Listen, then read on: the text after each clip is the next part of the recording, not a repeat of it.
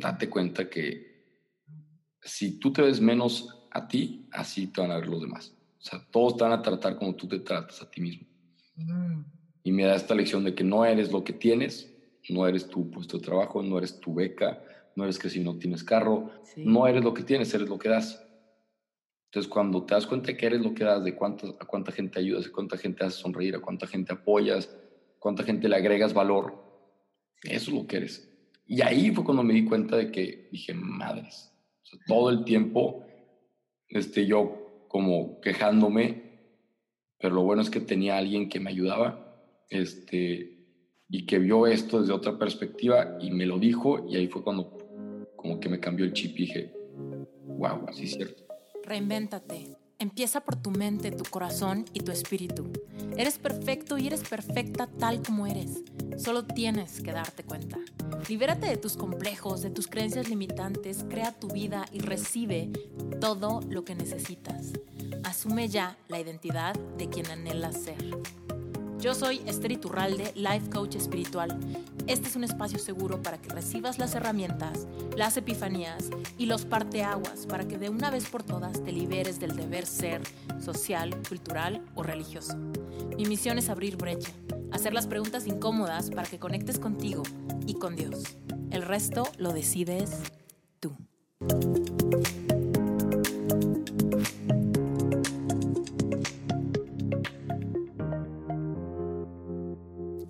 Rorro Chávez nació en Torreón, Coahuila, en México. Rorro es apodo, se llama Rodrigo Chávez. Es un joven creador de contenido, es graduado de Ingeniería Industrial del TEC de Monterrey, es director creativo, es conferencista, pero sobre todo se considera un optimista profesional. Su trabajo ha sido visto más de 70 millones de veces y cuenta con más de 1.5 millones de personas que coinciden con su mensaje de crecimiento personal en redes sociales. Al final del día, Rorro solo busca inspirar acción positiva en los demás para así juntos hacer de este mundo un lugar mejor. Y bueno, platicar con Rorro fue súper padre. Él la verdad que es una persona súper sencilla, es encantador y su mensaje es bien bonito. Nos habla de sus hábitos de éxito, su proceso creativo, los proyectos que le emocionan. Y pues bueno, si no lo sigues ya, te recomiendo que busques en las notas del episodio sus redes sociales y te sumes más a los cientos y cientos de personas que lo siguen y que resuenan con su mensaje. Espero que disfrutes mucho de este episodio, así como yo disfruté grabarlo con él. En estos clips. Siempre grabo al inicio porque me pasa que decimos cosas que luego digo, ah, no estaba grabando. Ajá. Pero bueno, Roro, estoy feliz de tenerte en Reinvéntate. Ya te había dado una perseguida antes. Perseguidota. sí. Por fin estamos aquí, así que quiero empezar, digo, yo sé que muchísima gente te conoce, incluso mucha de mi gente te conocen, incluso te han, han pedido, así como cuando va a estar Rorro en Reinventate, digo, I'm on it. Te lo Estamos en eso. Pero de todos modos, por si cualquier cosa, y porque siempre la comunidad de Reinventate crece, quiero que nos digas quién eres, quién eres hoy en día, qué te dedicas. Y ya después vamos a ir en, en reversa para ver cómo llegaste aquí. No, perfecto. Este, bueno, antes que nada, gracias por el espacio y gracias a todas las personas que nos están escuchando en este momento. Rorro Chávez, bueno, me llamo Rodrigo Chávez, pero todo el mundo me dice Rorro desde chiquito, soy de Torreón, Coahuila. Entonces, este, pues el que me digan Rorro me gusta mucho, me, como que me encanta la confianza que genera, la cercanía y que me recuerda de dónde vengo. Entonces, Rorro es o soy un optimista profesional, me encanta verle el lado bueno a la vida. Soy conferencista, este, escribo libros, ya escribí el primero, ahorita va a salir el segundo y ya estoy por empezar el tercero. Este, doy videocursos sobre creación de contenido, soy creador de contenido la mayor parte de mi tiempo. Tengo una empresa de creación de contenido que se llama Por Ciento y de todo esto, o sea, estas nada más son como los qué es, también tengo un podcast que se llama Rorro Chávez Podcast. Este, pero todo esto son como los qués, pero el por qué es que busco inspirar el cambio en las personas para, para así juntos cambiar el mundo, para así juntos cambiar la comunidad o la sociedad. Entonces, más que, que me defina tantas cosas que uno puede hacer, creo que lo que me define es ese propósito, ¿no? De buscar crecer, mejorar y aportar. Me encanta.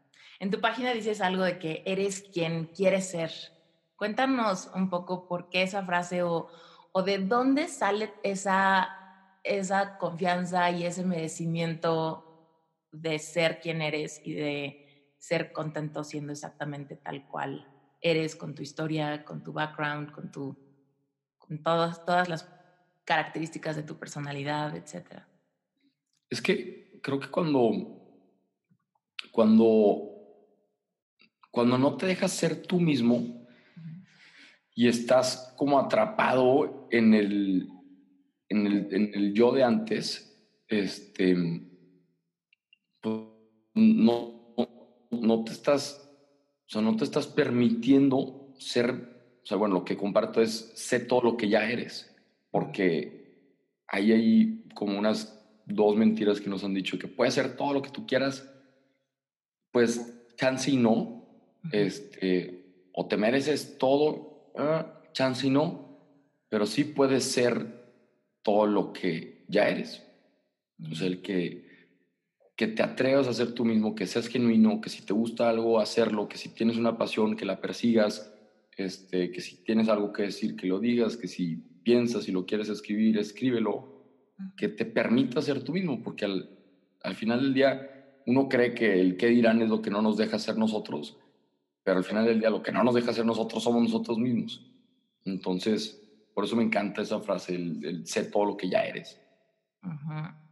Sí. Justo el episodio que salió hoy en Reinventa te habla de eso, como del merecimiento, como básicamente está en nuestra mente y en las creencias limitantes aprendidas el tema de decir, bueno, es que yo podría hacer videos o si estuviera, no sé, si bajo 10 kilos, yo podría hablar de esto si tuviera una maestría, yo podría, no sé qué, si fuera X, Y, Z, ¿no? Entonces nosotros solos estamos condicionando nuestro merecimiento ante siempre tratar de, cambiar nuestra realidad y no, y no aceptarla tal y cual es y poner la carne al asador, la carne que ya tenemos, ¿no? Así es. De hecho, ahorita que dices de lo de yo podría, yo podría, yo podría, hay un concepto en el libro de Roberto, de Roberto Martínez, que se llama crack mental. Y ese concepto es que, o sea, el decir de que sí, yo podría hacer videos, es como un cierto placebo y decirte, como que tú propiamente diciéndote que tú puedes hacer videos, este, entonces como que te hace sentir bien de que, ah, sí, yo podría hacer videos. O cuando dices de que, nada, estoy escribiendo este, mi libro, pero nunca lo terminas, ¿sabes? sí. Está interesante como, pues es adictivo y por eso se le llama crack mental, porque pues es el yo podría, yo podría y llenarte de excusas, sí son creencias limitantes, pero también es una droga que te estás metiendo a tu cerebro para que, pues, para que te sientas que ya estás haciendo y que estás siendo productivo y que sí eres bueno, pero pues al final del día no haces nada. Entonces es más interesante eso. Sí, está súper bueno eso. Dinos, dinos, Roro, ¿cómo fue que empezó este tema de que fueras como influencer y conferencista y todo esto? Porque tú estudiaste ingeniería, ¿no? Yo estudié ingeniería industrial. Este, todo empezó por un video que me robaron una bicicleta, pero ya pensándolo bien, todo empezó mucho antes. Yo desde los 15 años voy a misiones católicas, soy orgullosamente misionero católico. Este ya es mi, ya voy, voy a cumplir 10 años yendo a misiones, este, todas las Semanas Santas. Entonces, desde hace 10 años, casi 9, 10 años, pues me voy una semana de mi año a compartir, a dar y a servir a los demás y, eso me ha formado muchísimo. O sea, el servicio a los demás, el dar a los demás, el, el que tu vida sirva para, para los demás, es algo bien bonito que me ha ido formando mucho y, y tanto la reflexión como, como, como el estar con otros y, y, ser un apoyo. Entonces, todo viene siendo, todo, bien, todo viene desde atrás, desde que soy misionero católico y luego me vengo a estudiar a Monterrey, yo soy de Torreón, me vengo a Monterrey a estudiar ingeniería industrial y aquí en la carrera pues viví algo que nunca pensé vivir. Yo llegué como becado el 80% y en Monterrey hay 5 millones de personas, en Torreón hay un millón de personas. Este, en el campus en Monterrey hay 20 mil personas, en el campus de Torreón había 2 mil personas. Entonces, cuando llego a Monterrey, pues, llegué con mentalidad de víctima, llegué con mentalidad de, jodido, de, y digo mentalidad porque puede que sí estaba jodido, pero me creía jodido y pensaba que estaba jodido y, y, tenía como este complejo de, inferioridad y sentía que, pues, que la gente me veía para abajo. Oye, esto, me, esto me encanta y quiero hacer como un parentecito aquí. O sea, si alguien nos está escuchando ahorita y dice, ay, güey, como que ya me, me estás como pisando el talón de algo que quizá yo tengo, ¿cómo, cómo se siente o, o qué cosas, o cómo te dabas cuenta, cómo te puedes dar cuenta hoy en retrospectiva que esa mentalidad la, la estabas creando tú mismo? Yo, yo me di cuenta cuando yo siempre tenía un director espiritual y platicando varias veces con él, yo porque le decía que no, padre, es que aquí en Monterrey, le dije, padre, es que este, me da pena llegar a la casa en taxi porque no tengo carro, este, me da pena esto. Entonces, como que comunicando mm. a otra persona que puede ver las cosas con una mejor perspectiva porque no está allá adentro. Una vez el padre me, ofrece trabajo y me dice, oye, pues veo que estás batallando, vente a trabajar al centro, al ECA, que es el, como el centro de formación, y me invitó este, como el encargado del centro. Entonces, este, pues en ese momento fue un de que, padre, no, no lo puedo aceptar. Siento que si soy encargado del centro, siento que la gente me va a ver como menos. Siento que la gente me va a ver como, como para abajo, como el llavero del centro. Y ahí fue cuando literal el padre sí me dijo, cabrón, date cuenta que si tú te ves menos a ti, así te van a ver los demás. O sea, todos te van a tratar como tú te tratas a ti mismo. Y me da esta lección de que no eres lo que tienes, no eres tu puesto de trabajo, no eres tu beca, no eres que si no tienes carro, este, que si te vas en Expreso Tech, o sea, en el camión, el Tech, que estaba muy padre, pero también en ese momento decía que, madre, pues, estoy jodido, me voy en el Expreso Tech. No eres lo que tienes, eres lo que das. Entonces, cuando te das cuenta que eres lo que das, de cuánta, a cuánta gente ayudas, a cuánta gente haces sonreír, a cuánta gente apoyas, cuánta gente le agregas valor, eso es lo que eres. Y ahí fue cuando me di cuenta de que dije, madres, todo el tiempo este, yo como quejándome, pero lo bueno es que tenía alguien que me ayudaba, este, y que vio esto desde otra perspectiva y me lo dijo, y ahí fue cuando como que me cambió el chip y dije, wow, así es cierto. Está cañón. Bueno, y entonces te diste cuenta de esta mentalidad y cómo se empezó a reflejar como en tu, en tu vida universitaria. Y... Pues estuvo muy interesante cuando me doy cuenta, me empiezo a llevar con gente muy parecida a mí, con los mismos valores, con los mismos sueños, con las mismas metas. Entonces ya, ya no estaba intentando encajar con la gente que quería encajar, más bien ya como que yo, cada quien persigue su camino. Este, entré a trabajar a un banco, y luego de un banco me invitan a una, una aplicación, de esa aplicación este, me invitan a ser socio y luego ya estoy ahí echándole ganas. Me fue súper bien ese semestre, todavía me acuerdo que me empezó a ir muy, muy bien monetariamente este, no sé si está relacionado con que, que, bueno, yo creo que sí, ahorita que lo estoy diciendo. Cambiaste el chip, sí. Cambiamos el chip. Si no, no me he dado cuenta que literal ese semestre, ese semestre me empezó a ir súper bien. Yo jugaba waterpolo en ese tiempo, entonces nos fuimos a jugar a Dallas, todavía me acuerdo, a un torneo que nos hicieron garras. Este, me invitan de socio de la aplicación, fui branding strategist de la aplicación, de Tuton, que era como tipo un Tinder, pero en, en persona, de que en un bar. Estaba interesante el concepto. Y nos aceptan en Startup Chile, que es la aceleradora más grande de negocios en Latinoamérica.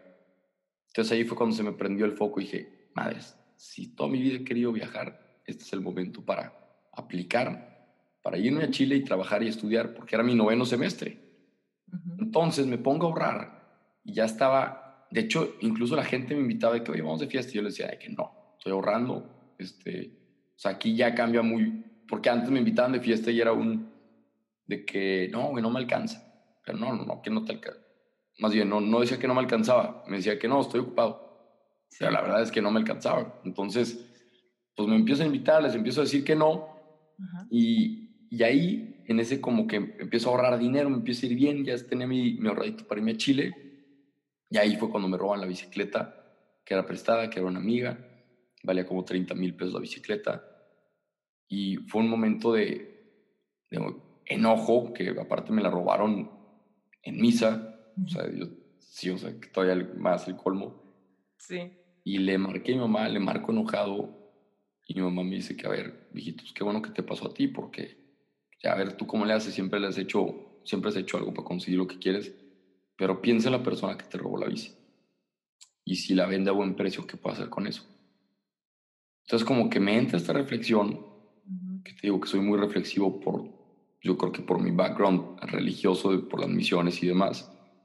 Este, entonces digo, wow, creo que la persona que me la robó puede hacer muchísimo más de lo que yo podría hacer. Entonces ahí es cuando hago mi primer video, que se llamó Querido Ladrón, lo subí a mi Facebook y el ladrón, y el video trata sobre, sobre perdonar al ladrón y dar las gracias por las cosas que me enseñó. Entonces, este, mi tirada era que el ladrón lo viera en su Facebook y ¡pum! explotó. O sea, aquí podemos darnos cuenta del poder del agradecimiento, el poder del, del contenido positivo, del hacer algo que no fue un maldito ladrón, no fue un ladrón, espero que te pudras, que esa bicicleta, o sea, no, fue un, fue algo tan, tan sereno y fue una reflexión tan, tan bonita que todavía la escucho y digo que madre, es que me salió muy bien ese, ese video. Sí. Este, porque sí, pues fue mi primer video, mi primer video lo subí un viernes y para el lunes ya tenía como 3 millones de vistas. Oye, ¿qué se sintió eso? O sea, ¿te viralizaste sin ninguna intención de viralizarte? Pues sí, bueno, no, sí tenías la intención, tenía intención que el ladrón lo viera. Para eso había que llegar por todos lados. Sí, no, el video lo grabé tres veces. El video, este, al principio lo vi y, y parecía que estaba dando lástimas y luego lo volví a grabar, como que no me gustó el, el look and feel y en la tercera grabada ya salió bien, este, y la está editando, la puse en blanco y negro porque quería transmitir algo. En ese entonces usaba yo cachucha y, o gorra, no sé cómo le digan allá en, Ciudad de México. De las dos. De las dos. Este, según yo me puse la de gorra porque cuando uno tiene gorra la gente no, no te puede no te puede categorizar de si traes rastas o si traes mojo o si traes el pelito este, acá muy intelectual. Entonces, según yo, me puse la gorra para eso. Entonces, sí, hubo cosas que, que planeé, pero nunca pensé que, o sea, no me imaginaba millones de vistas. O sea, o sea en ese momento, pues 3 millones de vistas es viral, pero hasta qué, en qué momento qué es viral, ¿no? Este, chance antes algo era viral con 500 mil vistas, o no sé, pero se sintió rarísimo, fue algo que imagínate que me llegan solicitudes de amistad de todo el mundo, empezó de que... Entonces mi Facebook personal se empezó a tupir de, de gente que quería este, ser mi amigo, me empezaron a llegar demasiados mensajes, inboxes de, de que hoy error con tus palabras encontré el perdón, con tus palabras encontré alivio, con tus palabras pude perdonar a mi ladrón, a mí me robaron este, mi caja fuerte, me robaron mis ahorros, a mí me robaron a mi esposa. había gente que le habían robado de todo. Y ahí me di cuenta que, órale, lo que puedo hacer un video. este, y todavía lo más fregón fue que para el lunes una tienda de bicicletas ve la oportunidad y dice, hey, vamos a hacer esto.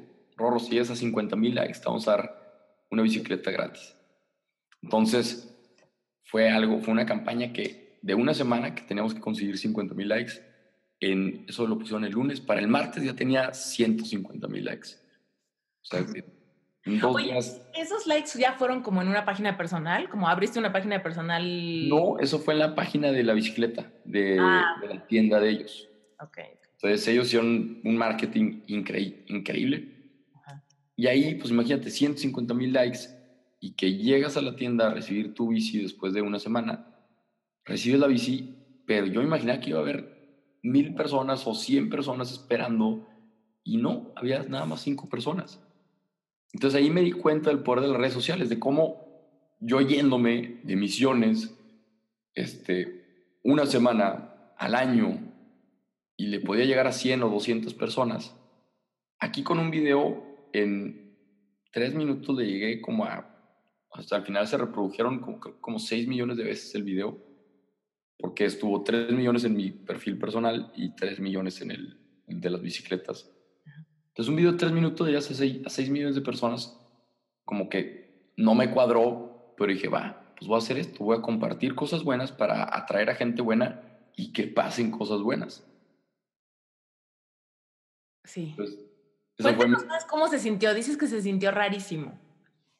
Pues no, nadie está preparado para que te vea todo el mundo. No creces, no creces. O sea, por ejemplo, ahí que un chorro de gente te empezó, me empezó a como a agregar y todo, y luego llegaron periódicos también que a, mi oficina, ahí teníamos oficinas bien padres de la aplicación donde trabajaba, este, y luego salían los periódicos y que todo el mundo sabía la historia. No, no sé, o sea, se siente, se siente raro, ¿no? Casi siempre pues, todo lo que hacemos te lo quedas tú. ¿Se sentía medio invasivo o, o, se sentía padre o, o, sentías como la responsabilidad de contestarle a tanta gente? O, no se sentía invasivo, este, se sentía padre porque era algo de lo que estaba orgulloso. Que creo que eso es muy importante, porque esto que se volvió viral es un video bien pensado, bien escrito, bien editado y que comunica algo muy bueno. Entonces creo que, pues sí, me sentí, me sentí como contento de que, wow, como que salió mi cometido, estoy porque hasta salí en las noticias, de que estoy seguro que hasta el ladrón lo vio, o sea, estoy seguro. Y si no lo vio mi ladrón, seguramente lo vio algún otro ladrón y ya con eso se cumplió lo, el propósito de, del video. Entonces sí se sintió padre, pero ojo, creo que es muy importante el, el discernir el, pues el contenido, porque como era contenido positivo, pues, o sea, por eso se sintió bien. Pero si hubiera sido contenido que, que falta a la dignidad de una persona y que se vuelva viral, tipo fotos de niñas o de niños, ahí eso, hija, este, pues hay de todo, ¿no? Desde niñas que se terminan yendo de sus ciudades, demás. Las redes pueden construir o destruir. Sí, tienes toda la razón. Oye, bueno, y entonces después de que este video se viraliza, ya abres tu página personal y empiezas, empieza por ahí a, a, a nacer en tu mente esta idea de que tal vez de ahí pudiera salir tu verdadera vocación? ¿O pues en qué momento la ingeniería se hizo un poco de lado o, no? ¿Dónde está la ingeniería? Yo con la ingeniería, este, yo siempre he sido bueno con los números. No me veía trabajando de ingeniero en una planta, o sea, sí llegué a trabajar en una, fábrica de bolsas de basura, este, pues trabajé en un banco, pero cuando entré a la aplicación ahí trabajé en branding y me encantó lo que viene siendo la identidad de las cosas me gusta muchísimo. Este, me encantan los nombres. Voy en las calles voy viendo así que todos los nombres. Me gusta mucho jugar con los nombres. O sea, ya mis amigos cercanos saben de que, tengo que hacer el nombre para una empresa.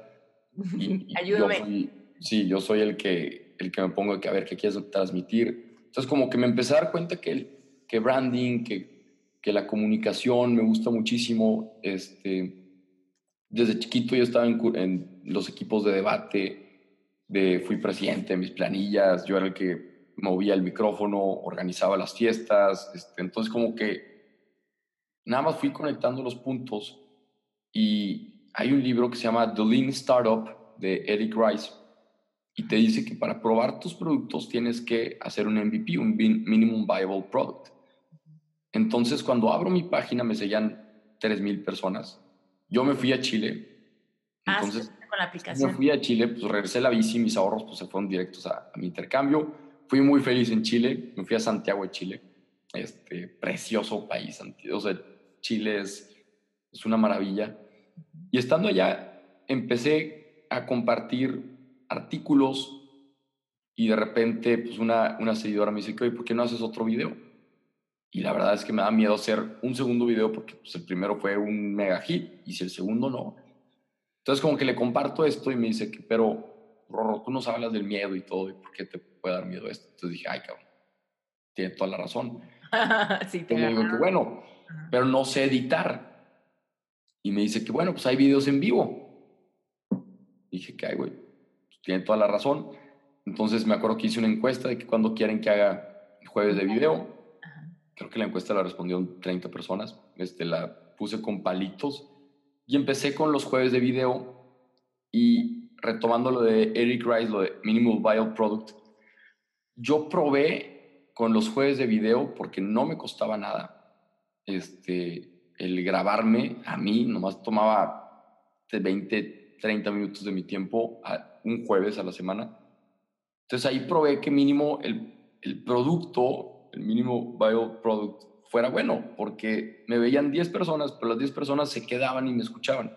Luego me veían 20 personas y se escuchaban y, me, y se quedaban y me escuchaban y me compartían las 20 personas. Entonces decía, bueno, algo estoy haciendo bien para que las personas que me estén yendo no se vayan, ¿sabes? Entonces, este, pues yo empecé con esto como un, ok, vamos a transmitir cosas positivas. Toda la vida me ha gustado. O sea, mis amigos de toda la vida saben este, que, que siempre me han interesado estos temas. Y, y, nada más simplemente saqué la faceta. Todo el mundo en, en, Torreón, todos me conocen como el misionero. Yo organizaba las misiones. Entonces, como que no fue algo muy de que, ay, güey, ahora el vato despertó y se hizo monje. O sea, no, pues ya, más bien toda la vida siempre tuve como esta inquietud. Sí. Pero no dejaba de lado la ingeniería, nada más pues estaba picando por acá y que chance y chance y pasa algo, pero me, mi, mis hermanos me decían de que, oye, ¿qué estás haciendo con la página y demás? Y yo lo veía como un, es que estoy documentando mi vida, o sea, las páginas o las redes sociales es como documentas tu vida y, y creo que si compartes cosas buenas van a pasar cosas buenas. Entonces, sí le decía a mi hermano, todavía me acuerdo que, güey, creo que sí se puede vivir de las redes sociales. Veo en Estados Unidos que lo hacen. Entonces, creo que esto sí puede, puede pegar en algún momento. Y si no, de todos modos lo disfruto mucho y me gusta mucho hablar con la gente, me gusta mucho este, comunicar, me gusta mucho dar, este, compartir ideas, reflexiones, conversaciones. De hecho, de eso se trata mi primer libro entonces, pues fue un de que, bueno, pues dale error. Entonces, ¿Sabes me encanta de esto que estás diciendo? Perdón que te interrumpa, pero me encanta el tema de que hay veces que la gente que quiere emprender tiene miedo de la transición, ¿no? Tiene miedo de, pero es que yo hago esto y si quiero hacer esta otra cosa, ¿qué tal que no funciona? Y es como, bueno, a veces la transición no tiene que ser así de suelta y agarrar otra cosa. Puedes hacerlo de una manera que puedas ir creciendo y puedas ir experimentando y puedas irle picando por el otro lado sin necesidad de dejar quizá tu entrada económica o tu trabajo o tu... Totalmente. ¿no? Creo que es lo más astuto hacer eso. o sea, ahorita que lo dices, yo empecé así. Yo seguía estudiando, este, seguía trabajando en mi... En, de, bueno, ya no era branding strategist, ya era country manager de Tuto allá en Chile. Entonces pero yo le estaba dedicando esto, era, madre, le dedicaba, que si hablaba 30 minutos, yo, yo, creo que le dedicaba unas tres horas a mi página de Facebook a la semana. Que a las tres horas, o sea, la persona promedio pierde creo que de 7 a 8 horas en su celular. Entonces, sí. no hay pretextos de que no tienes tiempo, más bien quítate el celular y ponte a hacer algo que te guste. Entonces yo trabajaba, estudiaba y aparte traía este sidekick de compartir cosas buenas. Y literal, había fiestas o había este, pres o, o, o, reuniones que caían en jueves y llegué a estar en un cumpleaños de una amiga y le dije, espérate, tengo mis jueves. Y me fui a un McDonald's ahí en, en, en ¿dónde estábamos? En Bellavista, allá en Santiago de Chile. Me fui al McDonald's, agarré el wifi y empecé a hacer mis jueves de video. Y luego otra vez estábamos en una reunión y les dije, güey, voy a hacer mis videos, espérame, préstame, préstame tu cuarto. Me presté y me encerré y empecé con mi video. O sea, este, constancia al máximo. Sí, o sea, o sea, dije, no, no le fallo. O sea, jueves, jueves, jueves. Este, y, poco a poco eso pues fue dando frutos. Cada vez me veían más y más y más. Cuando llego a Monterrey, me buscan de una aplicación de noticias y me dicen, oye, Rorro, pues queremos que alguien haga videos y vemos que nada más hay dos personas haciendo videos acá en Monterrey. Y yo, ¿qué cabrón? ¿Cómo que nada más dos? Y así nada más estás tú y un chavito que se llama Roberto Martínez. Y yo, ¿qué? ¿Cómo? O sea, me están comparando con Roberto. Él tenía 300 mil seguidores en ese momento, yo tenía 4 mil. Dije, ¿cómo, cómo pueden comparar? ¿Estás hablando de Facebook o de Instagram? Estoy hablando de Facebook. Este, entonces empiezo con estos videos y el primer video que les hago, que fue del éxito según Carlos Slim, ¡pum! Tuvo, este, creo que tuvo como 3 millones de vistas. Segundo video que les hago, ¡pum! 2 millones de vistas. Tercer video que les hago, o sea, todos empezaron a reventar. Cañón, cañón, cañón. Y curiosamente, en ese tiempo, este fue como por marzo, en ese tiempo también, pum, empiezan a reventar los de Farid Diek, empiezan a reventar los videos de Daniel Aviv, empiezan a reventar los, los videos de Diego Dreyfus. este, entonces fue como un, como que este contenido hacía falta y, y que el, cada quien lo presentara a su manera porque tiene superioridad. Entonces cada quien lo presenta de tal manera que, o sea, crecimos todos impresionante en un gap de, hija, de, de marzo a julio. Crecimos así como a, medio millón de seguidores cuando teníamos este, nada. Entonces... O sea, tú diario te despertabas y seguro tenías 80 notificaciones de, no 80, muchísimas eh, notificaciones de nuevos mensajes, nuevos inbox, nuevos likes, nuevos shares, nuevos todo. Sí, sí, sí, o sea, y el ser humano se acostumbra, al principio te sacas de onda, pero hoy, pues ya te llegan y dices que, ah, pues, o sea, pues es normal. Y luego si empiezas a dejar de hacer contenido y ya no te llegan, igual también te sacas de onda y si sigues igual de inconstante, pues se te va a hacer normal que ya no te siga nadie. Este, pues el ser humano se adapta por naturaleza. Claro. Pero sí, así fue. Creo que has leído el libro de Outliers. Eh, no, de el de Max. De Malcolm Gladwell. Ándale. Eh, Ese libro. Lo, he visto mucho y me lo recomiendas, supongo. Te lo recomiendo a ti y a todos los que están escuchando y viendo esto. este, ahí te dice el libro, por ejemplo, te platica de, de, Bill Gates y de Steve Jobs y que fue una cosa de, de timing, lo de ellos. Porque Bill Gates estaba en la preparatoria, en la única preparatoria donde llevaron computadoras. Entonces él pudo aprender a programar desde antes que todos. Y luego su vecino, creo que era el de Hewlett Packard, entonces cuando les quitan las computadoras de la escuela, él puede ir con el vecino y decirle que, oye, pues me das chamba. Entonces se iba a trabajar en las noches a programar con sus amigos. Entonces no fue un overnight success de que ah, a este güey es muy bueno programando y por eso hizo Microsoft. No, más bien se les presentó las circunstancias adecuadas para que en el momento en que tenía que saber programar, ya tenía la suma de, de 10 años de experiencia. Entonces, creo que nosotros, este, pues fue esto en ese momento, fue timing de que nadie estaba haciendo ese tipo de contenido. Nosotros nos atrevimos a hacerlo y por eso pegó, pegó fuerte. Porque ahorita hay mucha gente que está empezando a hacer contenido y se están desesperando y empiezan a decir, es que, oye, Rorro, pero pues, tú creciste bien rápido, yo no estoy creciendo, pero es que la meta no era crecer, la meta, la meta es compartir algo bueno. Y, pues nosotros pegamos primero, entonces hay ciclos, entonces mejor hay que ser pacientes y seguir compartiendo cosas buenas, porque si lo estás haciendo para crecer en followers, likes y demás, de que no, that's not the game you're playing, aquí lo que tienes que hacer es jugar, pues, correr el maratón, agregar valor lo más que puedas y ya ahí vas descubriendo cómo este, pues cómo vas creciendo y demás, pero que el, que el crecer sea un medio, no el fin. Ajá, totalmente. Oye, y cuéntanos en este, en este, bueno, en esta constancia que llevabas de los jueves y todo eso, ¿en qué momento fue cuando dijiste, o quizá, ah, pues no, con esta empresa que te pidió video, supongo que ahí empezaste a monetizarlo por primera vez? Lo empecé a monetizar por primera vez también fue cuestión de suerte. Habíamos dos personas haciendo esto. Este, me buscan, ellos también fue de que, oye, pues vamos a hacer como un experimento contigo, no sabemos cuánto cuestan los videos. Este, entonces, pues me pagaban cuatro mil pesos por cada video. Ellos me pagaban la edición, entonces yo, los, yo escribía los lunes y martes, que aquí es bien interesante poner cómo si mi carrera sí este, me ayudó a programar mis proyectos. Este, escribía lunes, martes, grababa miércoles y se editaban los jueves y el jueves y el viernes ya lo, jueves la ha visto bueno y el viernes se subía. ¿Tú, cuando haces un video, primero escribes tu guion? Ahorita no estoy escribiendo guiones, estoy como que nada más reflexiono y escribo unos cinco puntos importantes y, y, ya grabo. O sea, quiero, quiero hacer unos más... ordenado y ya lo puedes... soy, soy muy conceptual, o sea, sí... Apenas puedo creer que estoy por abrir registros para la tercera generación de Epic Heart.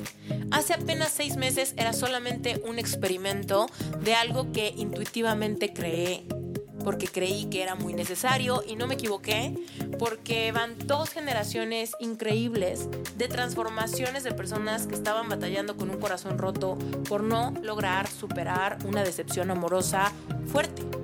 Así que, quizá tú ya sabes de esto, quizás has tomado mi curso express gratuito, pero si tú estuviste en el lanzamiento de la primera generación, también en el de la segunda generación, y hoy sigues aquí y todavía no logras neutralizar y trascender alguna algún dolor por alguna pérdida, por algún rompimiento, por un divorcio, por un engaño, cualquier tema que te cause como mucho estrés emocional al respecto de no superar una relación del pasado, yo te invito a que tomes primero el curso express gratuito que voy a dar previo a la generación 3 y segundo, que te animes a entrar a la generación 3. Yo estoy segura que vas a ver los resultados. Ha sido impresionante ser testigo de cómo historias completamente diferentes, al pasar por el mismo proceso, las mismas preguntas, las mismas herramientas, han logrado transformar y reinventar la historia que los tenía en posición de víctima. Es momento de que lo hagas, es momento que te animes. Lo que sí te anuncio es que este curso es bastante duro, este curso te va a hacer vulnerable, este curso te va a confrontar con miedos, con complejos y con verdades del pasado, te va a permitir cortar lazos, te va a permitir soltar para poder trascender de una vez por todas y reinventarte en el plano romántico para que de verdad puedas rehacer tu vida. Entonces, si tú eres nuevo y no sabes qué es Epic te invito a que te metas a esteriturralde.com diagonal Epic Heart. Ahí te vas a poder registrar para que te llegue toda la información del curso express gratuito que siempre doy previo a abrir los registros para el curso grande. Así que regístrate, te va a llegar un, una conferencia que se llama Lo que sientes hoy será tu catapulta. Ese audio es la única forma que lo que lo recibas es a través de escuchar ese, digo, de registrarte para que te llegue ese audio. Si no has escuchado el episodio 30, pero tú tienes un corazón dolido, por favor, escucha el episodio 30 de Reinvéntate y va a quedarte súper claro de qué trata Epic Heart. ¿Ok? Y bueno, pues la tercera generación se va a abrir aproximadamente a finales de mayo. Pero regístrate hoy para que te llegue todo el contenido porque antes de abrir inscripciones voy a dar el curso express gratuito. Si tú ya tomaste el curso express gratuito, pero aún sigues sin poder neutralizar todo, vuelve a tomarlo. Quizá esta vez eh, reflexiones cosas a una capa más profunda de la cebolla y quizá esta vez te animas a invertir en ti y entrar a la tercera generación. Créeme, no te vas a arrepentir. Escucha los testimoniales y si estás en un momento de valentía, si realmente quieres apostarle a tu vida y a tu futuro y a ese amor que quieres encontrar, pues esta es tu oportunidad. Epic Heart, tercera generación, finales de mayo. Regístrate ya. esteriturralde.com, diagonal, Epic Heart. Sé muy bien la relación de 1, 2 al 3. Este, y si la tengo clara aquí, la puedo explicar perfectamente. Y quiero hacer videos más espontáneos, quiero hacer videos más cercanos. Porque los guiones, este, no sé, como que sentí que alejaban un poquito. Entonces estoy experimentando ser más espontáneo. Hace poquito grabé un video de mujeres, recuerden esto. Y fue nada más como que ahí estando en un restaurante fue que, a ver, este, quiero decir esto, esto y esto. Ah, le pensé y dije que va, échale. Lo grabamos dos veces, salió muy bien. Entonces quiero hacer más ese tipo de videos más espontáneos, más naturales, más orgánicos, este, para pues, compartir, compartir algo más, pues, que llegue más, ¿no? De una manera más sencilla. Claro. Oye, cuéntanos de, tus primeras conferencias, cómo fueron y cómo se sintieron. Fue, pues, y todavía me acuerdo que me buscan y me dicen que, oye, y das talleres. Yo me acabo de graduar. Este, imagínate graduarte y decirle a tu papá, papá, de que no, no me voy a ir a escoger un trabajo, voy a, a, pues, a jugarle a ver qué onda con los videos y con mi libro. Mi papá casi dice, ¿qué onda con este equipo? O sea, ¿qué, qué le pasa? Ajá. Y me quedé dos meses, fui, estuve en bancarrota gacho, debía como 60 mil pesos al banco en lo que estaba viviendo acá en Monterrey. Un amigo, Mauri Casas, me prestó su casa porque pues, no me alcanzaba a tener para una casa. Este, ya los videos ya, se ya me iba bien, yo tenía unos 300 mil, 400 mil seguidores, pero, pero no podía, no, las marcas no confiaban en, en monetizar. O sea, esta marca me quieren pagar los videos, después me dijo que, hoy no, tienes que hacer los videos adentro de la aplicación. Le dije, no, este, entonces ahí fue un de que, bueno, chan chan, aquí la dejamos.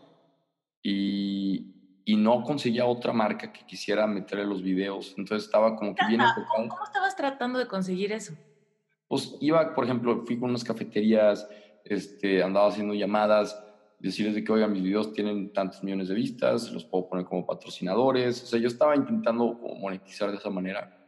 Porque era Facebook, no era YouTube. O sea, no, YouTube tú puedes poner ahí se te ponen los ads, ¿no? Y te pagan. Pero en Facebook no se podía monetizar a menos de que tú le buscaras por algún lado. Claro. Entonces no había empresas que confiaran en esto. Esto estoy, te, estoy hablando del 2017. Ok. Y de repente me marcan para, oye, ¿das talleres? Y dije que va, claro que sí. Y nunca había dado. Entonces ahí es cuando se me abren los ojos de que si ya, si ya hablo enfrente de la cámara, creo que puedo hablar enfrente de las personas, obviamente. Entonces empiezo a dar talleres gratis, que esto es una técnica, empezar gratis. El chiste es dar conferencias gratis, dar talleres gratis. Y lo padre de las cosas gratis es que no te van a decir que estuvo mal. Entonces, cuando tú das algo gratis, pues te van a decir que hoy estuvo padrísimo y ya tú preguntas, hoy ¿cómo puedo mejorar? Entonces, el chiste es que tú construyas algo de valor una conferencia, un taller de valor después de varias iteraciones que diste gratis. Y ahora sí, cuando alguien te busque, le dices, oye, no, mi, hora cuesta 3 mil pesos. Y si ellos ven ese valor, si lo perciben, dicen, ok, sí vales 3 mil pesos, va. Entonces ya subiste tu precio en el mercado. Ya no vale cero, ya vales 3. Y ahora te pones a agendar todas las de 3. Y cuando te busque alguien, ya le dices, ¿sabes qué? No valgo 3, valgo 10 ay, güey, no, no, no vales 10, vales 6 y si quieres. Entonces ya tú ves cómo estás y dices, ok, va, 6, pum, y subes tu precio. Y así poco a poco. El chiste es, entre más proyectos haga uno, más valor proyectado va a tener ante la, la audiencia.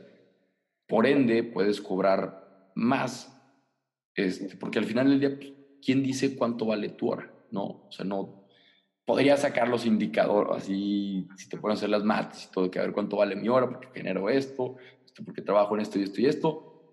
Pero en esto de las conferencias, tal cual es cuánto currículum tienes para poder poner el precio este, que la gente paga por eso, ¿no?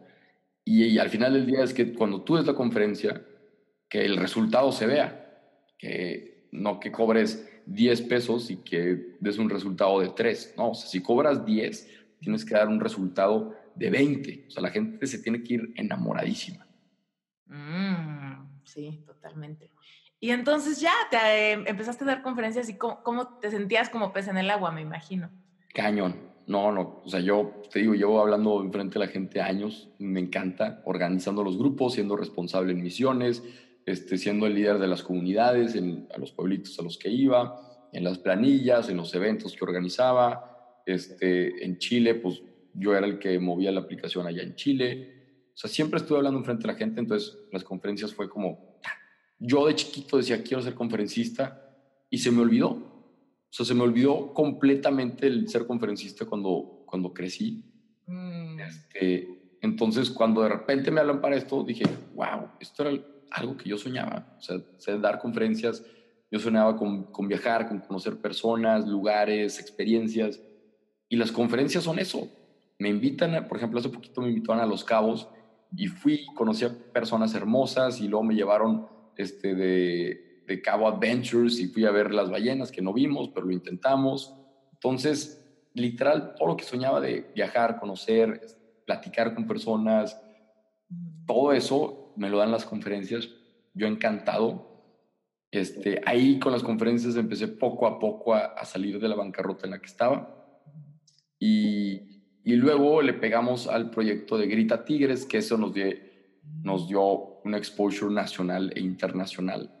Entonces estuvo padrísimo ahí explotar nuestras conferencias este, empezamos con un amigo que fue nuestro, bueno, que es nuestro manager, Mauricio Pérez Vargas, que ya hicimos la agencia de MPV Management, de creadores de contenido positivo. Entonces empezamos Farid y yo en esa agencia como clientes, y ahorita ya somos como 12 creadores de contenido, que ha sido una travesía increíble.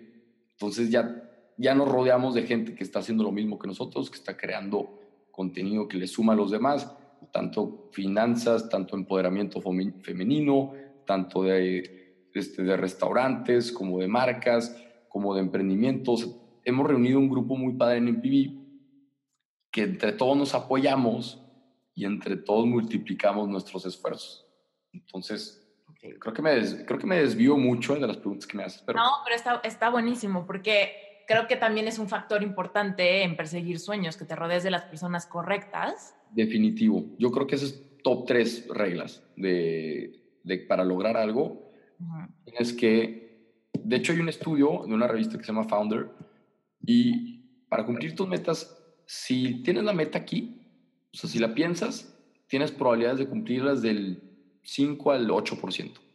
Y luego, si, la, si ya dices, voy a tener esta meta, y, y la escribes, incrementas tus posibilidades escritas como del 15 al 25. Y luego, si, ¿cuál era? Si la compartes verbalmente con alguien, la subes como hasta el 50% de probabilidades de cumplirla. Pero si tú consigues a una persona para rendirle cuentas, un accountability partner, incrementas tus posibilidades como hasta un 85%. Entonces, esto que dices de perseguir los sueños y de cumplir las metas está su correlación es directa mm. con rodearte con gente que te está pidiendo cuentas, que te está diciendo, oye, ¿cómo vas? ¿Y cómo vas? ¿Y cómo vas? Y tú estarles pidiendo cuentas a ellos de qué, ¿cómo vas? ¿Cómo vas? Entonces aquí con este grupo de personas en MPV, pues hemos hecho eso. Todo el tiempo ves a Farid haciendo un video, ves haciendo esto, ves a Arturo Aramburu haciendo otra cosa, ves a Roberto Martínez de Samoris Dieck. Ponte a hacer el tuyo. Y luego te preguntan de ti, tú de que no, pues ahí voy con mi libro, tal, tal, tal. Y luego de repente te sientes bajo y entra el grupo de soporte que, a ver, güey, ¿qué onda? ¿Qué traes? ¿No? Entonces, definitivo, top tres reglas para cumplir tus sueños es rodearte de gente que tenga los mismos sueños, los mismos valores y la misma meta o parecida a la tuya. Sí. Me encanta, tienes toda la, toda la razón. Oye, cuéntanos un poco de tus libros, de tu proceso creativo para escribir y cómo fue que, que surgió la, la idea del primer libro. ¿En qué momento dijiste, todas estas historias o esto que hay dentro de mí se va a convertir en un libro? ¿Cómo nació ese primer impulso? El primer libro fue tal cual porque quiero escribir un libro. Y en vez de ponerle excusas, busqué y encontré una clase este, que se llama Escritura Creativa en el TEC. Y lo único, la única tarea que tienes en esa clase es escribir un libro. Entonces, o sea, el profe, Felipe Montes, que lo quiero muchísimo, el profe te dice, si tú llegas con tu libro mañana, si quieres ya no puedes venir a esta clase nunca más. O sea, es la única tarea que hay. Pero la clase está increíble porque te ponía a escribir muchas cosas y te daba como ejercicio de escritura. Ajá. Entonces te pones a escribir y se va acercando el momento en que tienes que ya tener el libro y me di cuenta que no tenía que no tenía la historia que yo quería y, de repente, pum, volteo para atrás y veo todas las historias que compartí, que escribí en clase. Entonces ahí fue cuando dije, va, pues aquí nace mi primer libro, este, o la primera versión del libro, la primera edición fue, se llamó Ladrillos, porque recopilé esos cuentos cortos, esos poemas, todo lo que había escrito en la clase, que dije, vale la pena, o sea, sí, sí es algo muy padre todo esto. Entonces, tal cual, el primer libro se llamó Ladrillos, tomé la foto en, la cafetería donde me sentaba a escribir y dije, a ver, vamos a ver qué tal. En la clase ya 20 personas les gustó todo lo que compartí. Si le gustó a 20 personas, yo creo que les va a gustar a 100. Entonces igual, vamos al concepto de, Minimum Viable Product. Dije, vamos a probar con 100. Imprimí 100 libros, subí una foto a mi Instagram, que mi Instagram en, Instagram en ese momento era personal. Y pum, un chorro de gente me lo pidió. Entonces vendí los 100 libros este, y no recibí ninguna queja. Todos les encantó de que, hoy me encanta cómo escribes y demás. Y solamente recibí una queja de una persona que me dijo que, güey, la portada está horrible deberías de cambiarla. O sea, no me comunica nada tu portada. dije, wow, tienes toda la razón. Entonces, como que trabajé en la portada. Aparte aquí ya, cuando yo vendí mi libro, me fui a Chile y en Chile empecé a vivir más cosas. Entonces, el proceso creativo, ahorita que me preguntas del libro, fue, pues, lo primero fue definir la meta, de que, a ver, quiero esto. Lo segundo fue, ¿qué debo de hacer? O sea, como que el plan y, y luego ya con el plan ir viendo, o sea, estando ahí trabajando, ir viendo qué le podía ir metiendo. Por ejemplo, allá en Chile, pues fui a un museo donde encontré un poema que no se podía ver, el, o sea, no estaba terminado. Entonces dije, me encantaría poder terminar ese poema. Entonces escribí el poema y yo lo completé en mi libro, en la segunda edición. Este, tuve conversaciones allá de todo con, con amigos que me cambiaron la vida. Tuve amigos holandeses, finlandeses, españoles, franceses. Yo era de los únicos mexicanos en mi universidad. Entonces se me abrió la mente, se me expandió porque me la viví con puro europeo. y, y las conversaciones que tuve con ellos las fui escribiendo en una libretita. Entonces cuando ya llega el momento de hacer, de lanzar mi libro como segunda edición, pues ya tenía como más historias y más poemas y más pues, más escritos o reflexiones que había hecho, que había apuntado. Y así fue como lancé el segundo. Pero el segundo le puse tus ladrillos y le di una causa social de que si comprabas el libro estás apoyando a un centro educativo en el Castillo en Galeana, Nuevo León, de una asociación civil que se llama Fratelo. Y ahí, pues este libro... Adrián estado en Reinvéntate. Mandé, ándale. con Adrián. Adrián es muy amigo mío grabamos unos videos, colaboramos un tiempo, ahorita seguimos, pues seguimos siendo súper amigos y seguimos ahí hablando, pero pues sí, tus ladrillos apoya a Fratelo, exactamente. Mm, Entonces, me encanta. Este, estuvo muy padre, pues el proceso creativo fue, hija, casi creo que vete a lugares donde recibas inspiración, yo recibía tanto de museos como de la gente. Y de los viajes que estaban, hay un poema que, que escribí que se llama Atacama, y lo escribí porque estaba en el desierto de Atacama. Entonces agarra la inspiración, anota, documentala y luego ya ve qué haces con ella. Entonces... Esa es la, disciplina es esa, ¿no? Que, ¿no? que no se te vaya el momento clave donde está la Muchas veces yo soy culpable de esto, de que tengo una idea brillante o algo, bueno, aunque considero brillante, no, no estoy segura, pero es de esos momentos donde dices, al rato, en la noche, en la noche lo voy a apuntar, seguro. Para la noche, o ya palideció la idea, ya no la recuerdo tan bien, o ya se me olvidó, o lo que sea, y después pienso como, ah, había pensado algo súper cool, pero perdí como ese momento crucial, ¿no? De apuntarlo luego, luego. Creo que tienes que tener como tu libreta común, este, o un lugar donde digas, ideas locas, las apunto. Yo tengo una aplicación que se llama Google Keep y ahí apunto todo. Este, Llegué a tener una, una, libreta que ya la llené, pero estaba bien bonita y decía Say Yes to New Adventures. Era, me encanta esa libreta, me la regaló Ana Sofía Sada, que es una muy buena amiga. Entonces tienes que tener algún lugar donde las puedas apuntar. Y cuando tú lo escribes mínimo no se te va a olvidar, pero también va, vas a poder hacerle la prueba del tiempo, de, de que valdrá la pena, porque, madres, o sea, tengo unas 150 ideas escritas que obviamente cuando las vuelves a revisar dices, bueno, no me voy a dedicar a esto, pero, pero bueno, mínimo lo contemplé. Y al final del día, el que tú tengas las ideas escritas, eso te puede ayudar a, a conceptualizar nuevas ideas. O sea, que tú digas, ah, ya, ya escribí algo como esto, ya escribí como esto, ya escribí. Entonces tú vas como conectando los puntos para tu siguiente idea, ¿sabes? O sea, el documentar tus ideas te ayuda a crear nuevas ideas.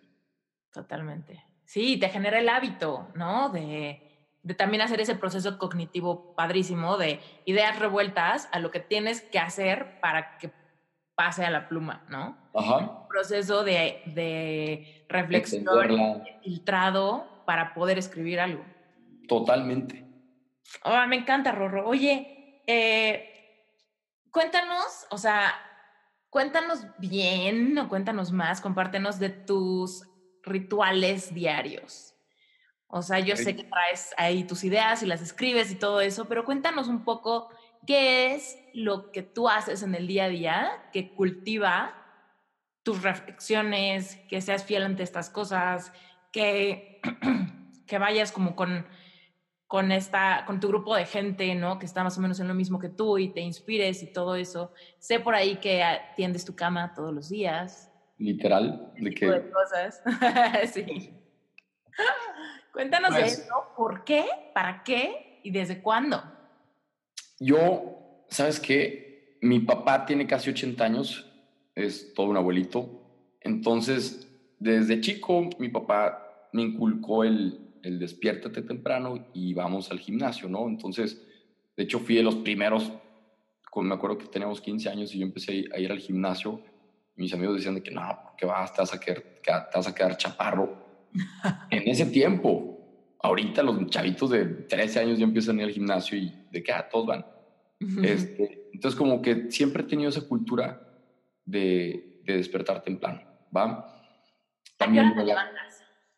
Ahorita es que también, hija, busco levantarme a las 6, pero mi problema es que, o lo bonito es que como viajo mucho, por ejemplo, ayer llegué de Ciudad de México, aquí dormí tres horas porque este, tuve que despertarme temprano para la carrera Bonafont y ahorita sí llegué y hay que priorizar también el, descanso. O sea, no porque, porque por un momento tuve un, un, un movimiento del el club de las 5.30, 5.30 AM Club, y la gente se despertaba conmigo, pero no era sustentable porque si yo tuviera una rutina estable, me podría despertar todos los días de mi vida a las 5, fácil.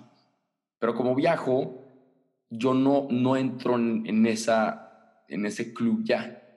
Porque si viajo, pues terminas madreado y sales de conferencia y luego estás, este, convives y pum, pum, y llegas deshecho al hotel y luego te tienes que despertar a las 4 porque vuelas a las 6 para llegar al, aeropuerto temprano. Entonces, lo que tengo ahorita es despertar con todo. O sea, el chiste es, a la hora que te despiertes, tienes que despertar con todo.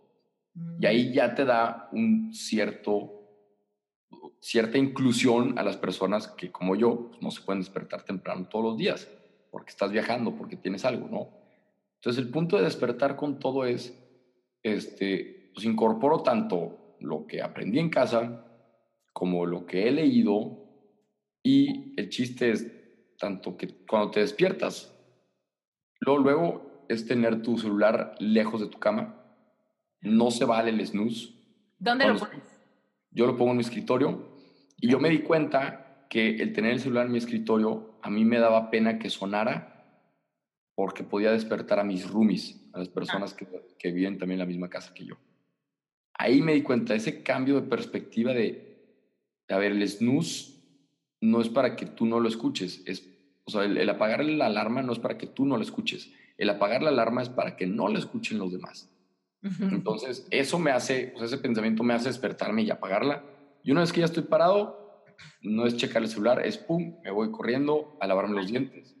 Me lavo los dientes para que tu cabeza, para que tu mente piense que ya estás despierto. Después de que me lavo los dientes, tiendo mi cama. Mi mamá toda la vida me dijo, tiene tu cama, tiene tu cama, te da orden, te da orden mental, te da orden mental. Cuando me vine a estudiar acá, se me pegó con un roomie que no tendía su cama, entonces la extendí mucho tiempo.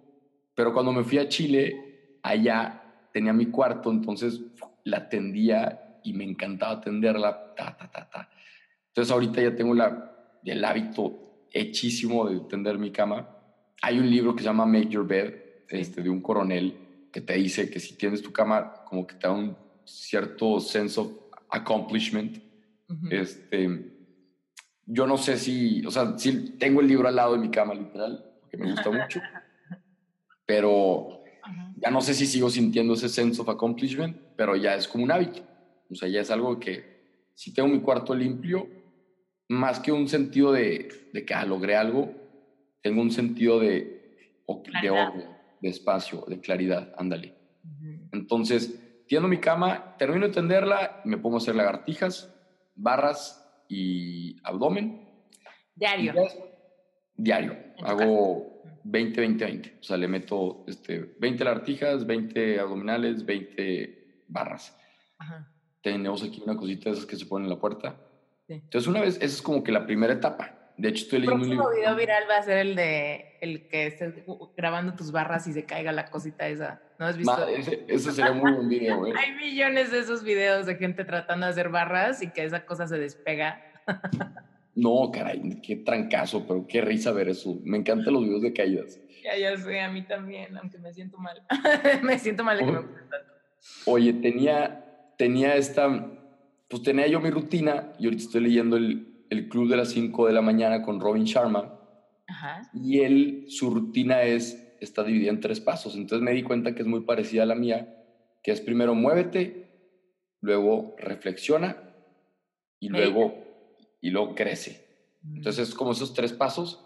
El muévete es hacer algo como para despertar tu cabeza. Reflexiona es medita, ora, reza, escribe. Y crece es lee, este, lee noticias. Entonces más o menos ya con todo esto y con lo que yo traía y demás, pues son, o sea, no lo he comunicado así a la gente, pero despierta con todo es eso, es despertar con todo. Este, no es nus, te lavas los dientes, te haces tu cama, haces ejercicio, entonces es como la primera parte, luego reflexionas. A mí me encanta meditar con una, una aplicación que se llama Headspace entonces, una después, después de que hago mindfulness, como por 15 minutos, me pongo a rezar, agradezco y luego me pongo a escribir. Y en escribir ya planeas tu día y también escribes en tu diario.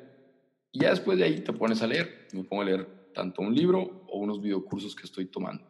Y ahora sí, ya te sientes listo para irte a, te echas tu bañito o te vas a desayunar. Pero creo que esto, esta rutina nada más la comparto, pero no creo que, o sea, tienes que ver qué rutina te funciona a ti. O sea, no, depende de tus prioridades y todo, pero el chiste es, el chiste es intentar ver cómo te sientes bien. Pero cuando tú controlas tu mañana, o sea, cuando tú sientes las bases del, del inicio de tu día, así es como vas a, a tener la actitud del resto de tu vida. Entonces, pues para cuidar cuando nos despertemos temprano. Cuando ahorita estás en Monterrey, ¿no? Ahorita estoy en Monterrey. Cuando estás en Monterrey, ¿cuál es más o menos como tu rutina, digamos, de entre semana? Del día. Ve, ahí te va. Despierto, hago todo esto, este, desayuno, desayuno ligero, luego me voy, depende del día, pero me puedo ir tanto a la oficina, allá a ver pendientes, este, con el equipo, con la empresa, con juntas, o tengo que hacer más trabajo creativo, prefiero quedarme aquí en el cuarto, como escribir, este, escribir guiones, seguir al libro, porque aquí no tengo distracciones. Entonces ya como, el, como a la una y media y garra, o como con alguien, casi siempre. Y luego después de ahí, en las tardes, o le sigo con lo que estaba trabajando, o sigo teniendo juntas. Y siempre, la verdad, siempre las noches hay algo social. Entonces, este, o me invitan a algún evento, este, tanto de influencers, de networking. Entonces hay que contemplar eso de, del que si tu valor está en agregarle, o sea, si tu, si tu valor agregado está en la relación que haces, entonces tienes que ver muy bien a los eventos que vas y que no te desgastes todos los días, porque si no, no te vas a despertar temprano la siguiente mañana. Entonces, por ejemplo, es, este, ahorita no tomo café en toda la semana y nada más tomo café el domingo o el sábado, porque me está haciendo mucho daño el café, entonces ya una vez que te das cuenta de eso dices de que bueno, lo dejo. Entonces igual aquí con estos eventos, pues vas, pero tener en cuenta que, a ver, no es para todos los días dejarte caer, no es vas y, y, socializas y te metes temprano para poder dormir y despertar con toda la siguiente semana, el siguiente, el siguiente día. Entonces, más o menos así, depende del día. Los lunes y viernes son más de juntas, martes, miércoles y jueves son más para crear. Padrísimo. Oye, Rorro, y antes de que te vayas, cuéntanos algún sueño o algo que estés tratando de lograr, algo que estés visualizando como para los próximos tres años o algo así que te rete. Algo que me reta. Mira, ahorita creo que el reto es más personal, no tanto profesional. Este, igual creo que esto puede aplicar para otro, otro episodio. Pero algo que me reta es que yo, por ejemplo, en mis relaciones no, no he podido, no he podido, no he podido funcionar como me gustaría funcionar. Entonces, eso es algo que me reta, que en los próximos tres años... No has podido funcionar. Pues llevo, por ejemplo, con mis relaciones pasadas he durado de que dos, tres meses, la que más ha durado ha sido ocho. Entonces ya detecté el patrón de que hay algo en mí que no está haciendo que las relaciones funcionen. Este, entonces, eso es lo que estoy trabajando ahorita. Tengo mi terapia todos los martes con mi psicóloga, que me encanta. Y ese ahorita es mi reto, la verdad. Y no te lo esperas que te lo dijera, estás pensando que te dije algún proyecto o algo. Creo que este es mi pain, o sea, es así como lo que más he batallado en la vida y me encanta que ahorita ya estoy escarbándole, que ya estoy descifrando, que me estoy entendiendo, que me estoy conociendo, que me estoy aceptando, porque estoy seguro pues, que lo vamos a superar. O sea, la verdad, profesionalmente hablando, este, pues es que uno, no sé, uno ve lo que no tiene, ¿no? Y profesionalmente, ahorita todo va viento en popa y no lo estoy descuidando para nada, no estoy quitando el dedo del renglón pero el reto realmente es este, o sea, es, es, este trabajo de, de, autoconocimiento que estoy haciendo. Ajá. Entonces yo creo que en tres años, pues ya voy a tener 29 años, estoy seguro que ya lo vamos a tener más que superado. Oye, me toca recomendarte un libro. A ver. Se llama Scary Close. Scary Close. Scary Close. Te voy a mandar el pantallazo por WhatsApp. Pero bueno, se llama Scary Close, para quien se haya identificado con eso que dijiste y diga, órale, a ver, yo quiero saber más de eso. Pues ese libro Scary Close de un autor que se llama Donald Miller está buenísimo, habla como de esa, eso scary que sucede cuando estás acercándote mucho a otra persona, ¿no? Y que ve tu vulnerabilidad, tu transparencia y cómo esa conexión interpersonal nos, nos reta a enfrentar como cosas que hay de la piel hacia adentro. Órale, pues se me hace que ahorita colgamos y lo compro en Amazon, ¿va? Está buenísimo, Creo, y es algo que estoy investigando, porque como, como hombres uno batalla como que en, expresarse, ¿sabes? y, y últimamente he estado muy como que en este tema del amor. Hice un podcast con Jorge Lozano H, que platicábamos de esto y tuvo, o sea, un solo podcast creo que tuvo 120 mil descargas, solamente ese episodio. y, y es algo que de verdad creo que a los hombres nos falta entenderlo más, porque el esquema de la relación ahorita con los hombres es pues de que, ah, o sea, y la infidelidad es cada vez más común, este, cuando no debería ser así, ¿no?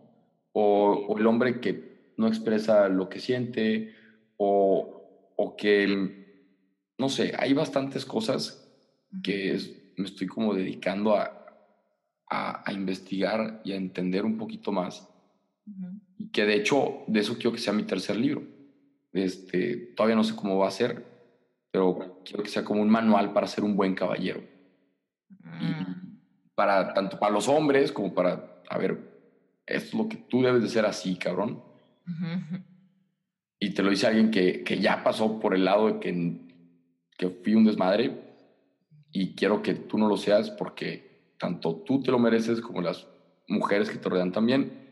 Y también va a ser un libro para mujeres para que puedan revisar qué estándares tienen de su pareja. Porque creo que ahorita hay algo bien fuerte en las relaciones. Entonces sí, estoy como descifrando ese tema. Y a ver cuándo, yo creo que abril del 2020, le calculo que más o menos voy a tener ahí ya algo, si no es que lanzado o publicado, pero seguramente ya más concreto. Ya empecé con el prólogo. Y del tercero. Del tercero. Todavía no terminé el segundo y empecé el tercero, caray. Pero sí, pues, lo, me llegó la inspiración y en cinco minutos me escribí un prólogo, entonces dije que, wow. Y aparte se lo compartí a gente, acuérdate, verbally share to others, que no todas las posibilidades, se lo compartí a la gente y todo de que, no manches, está fregón este libro, está fregón, está fregón. Y es un tema que combina, voy a combinar cosas que he leído de la religión, este, con, con valores, con las relaciones, con mi terapia, o sea, todo lo que estoy viviendo lo quiero combinar ahí y siento que va a salir algo bien padre. Seguro que sí. Ahí les una exclusiva por aquí. Está padrísimo, Rorro, muchas gracias. Y sí, seguramente va a ser un gran libro. Dinos de qué es el segundo, porque ya nos quedó un gap ahí. Oye, sí, va. El primero de tus ladrillos fue cuentos cortos, anécdotas, poemas. El segundo se trata de Confesiones de un Millennial. Trata de un, un joven, un millennial, que conoce a un, a un sacerdote, a un padre, y le, pues como que le da pena acercarse a él, entonces ve el correo en su maleta y le empieza a mandar mails con preguntas, ¿no? Entonces, este es un libro de respuestas, de preguntas y respuestas. Creo que es un manual para si eres creyente o no creyente, mínimo. Pues este joven millennial enojado con la vida le pregunta del sentido de la vida, de la existencia de Dios, de otras religiones, le pregunta del sexo, le pregunta de la homosexualidad, le pregunta le pregunté bastantes cosas, le pregunta de la muerte incluso, y, el padre le contesta de una manera muy actualizada. Entonces, siento que es como un manual de respuestas, igual, como dije ahorita, para creyentes o no creyentes, de que, de que, te pueden pues, dar esa, esa, esa paz que tanto estás buscando. Y ese libro espero tenerlo para este abril. Ya, estamos ¿Vas a publicar tú como el primer libro, como autopublicarlo, o va a ser con una editorial? No, el primero ya fue autopublicado, independiente. Y tus ladrillos ha vendido un poquito más de 5 mil copias independientes, entonces ha estado padrísimo. Este, Confesiones también va a ser independiente, lo va a vender nada más en mi página. Y pues el tercero creo que también independiente.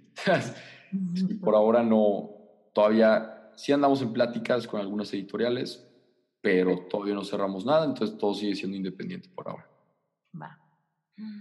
Gracias por haber estado con nosotros, gracias por contarnos tantas cosas, por abrirte, por tu tiempo, Rorro. Ha sido... No, Esther, gracias a ti y gracias a todas las personas que se tomaron el tiempo de escuchar esta plática. De verdad, lo aprecio muchísimo y espero que que les haya servido al, algo de lo que compartimos aquí, pues para que, para que se reinventen. Totalmente. Totalmente, Rorro, muchas gracias. Si te gustó este episodio, sácale un screenshot y compártelo en redes sociales y taguéame. Ayúdame a crecer este movimiento. Y si lo escuchaste en iTunes, por favor déjame un review. Me vas a ayudar muchísimo. Y si aún no me sigues en Instagram o en Facebook, me encuentras como Esther Iturralde. Mi página web es teriturralde.com. Ahí encontrarás información de mis cursos, mis conferencias, coaching individual y más. Nos vemos en el próximo episodio. Reinvéntate.